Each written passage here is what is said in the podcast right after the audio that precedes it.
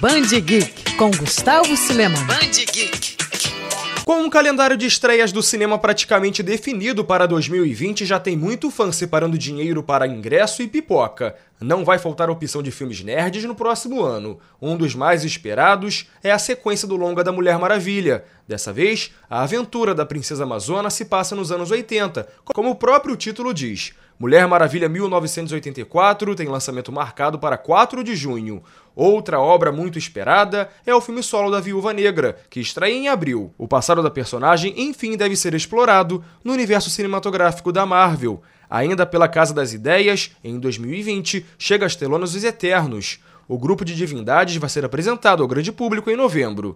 Em fevereiro, a DC lança Aves de Rapina. Ainda tem Sonic e a adaptação live action de Mulan. Se a gente ficasse falando de cada estreia, a coluna de hoje teria uns 10 minutos. O ano novo promete.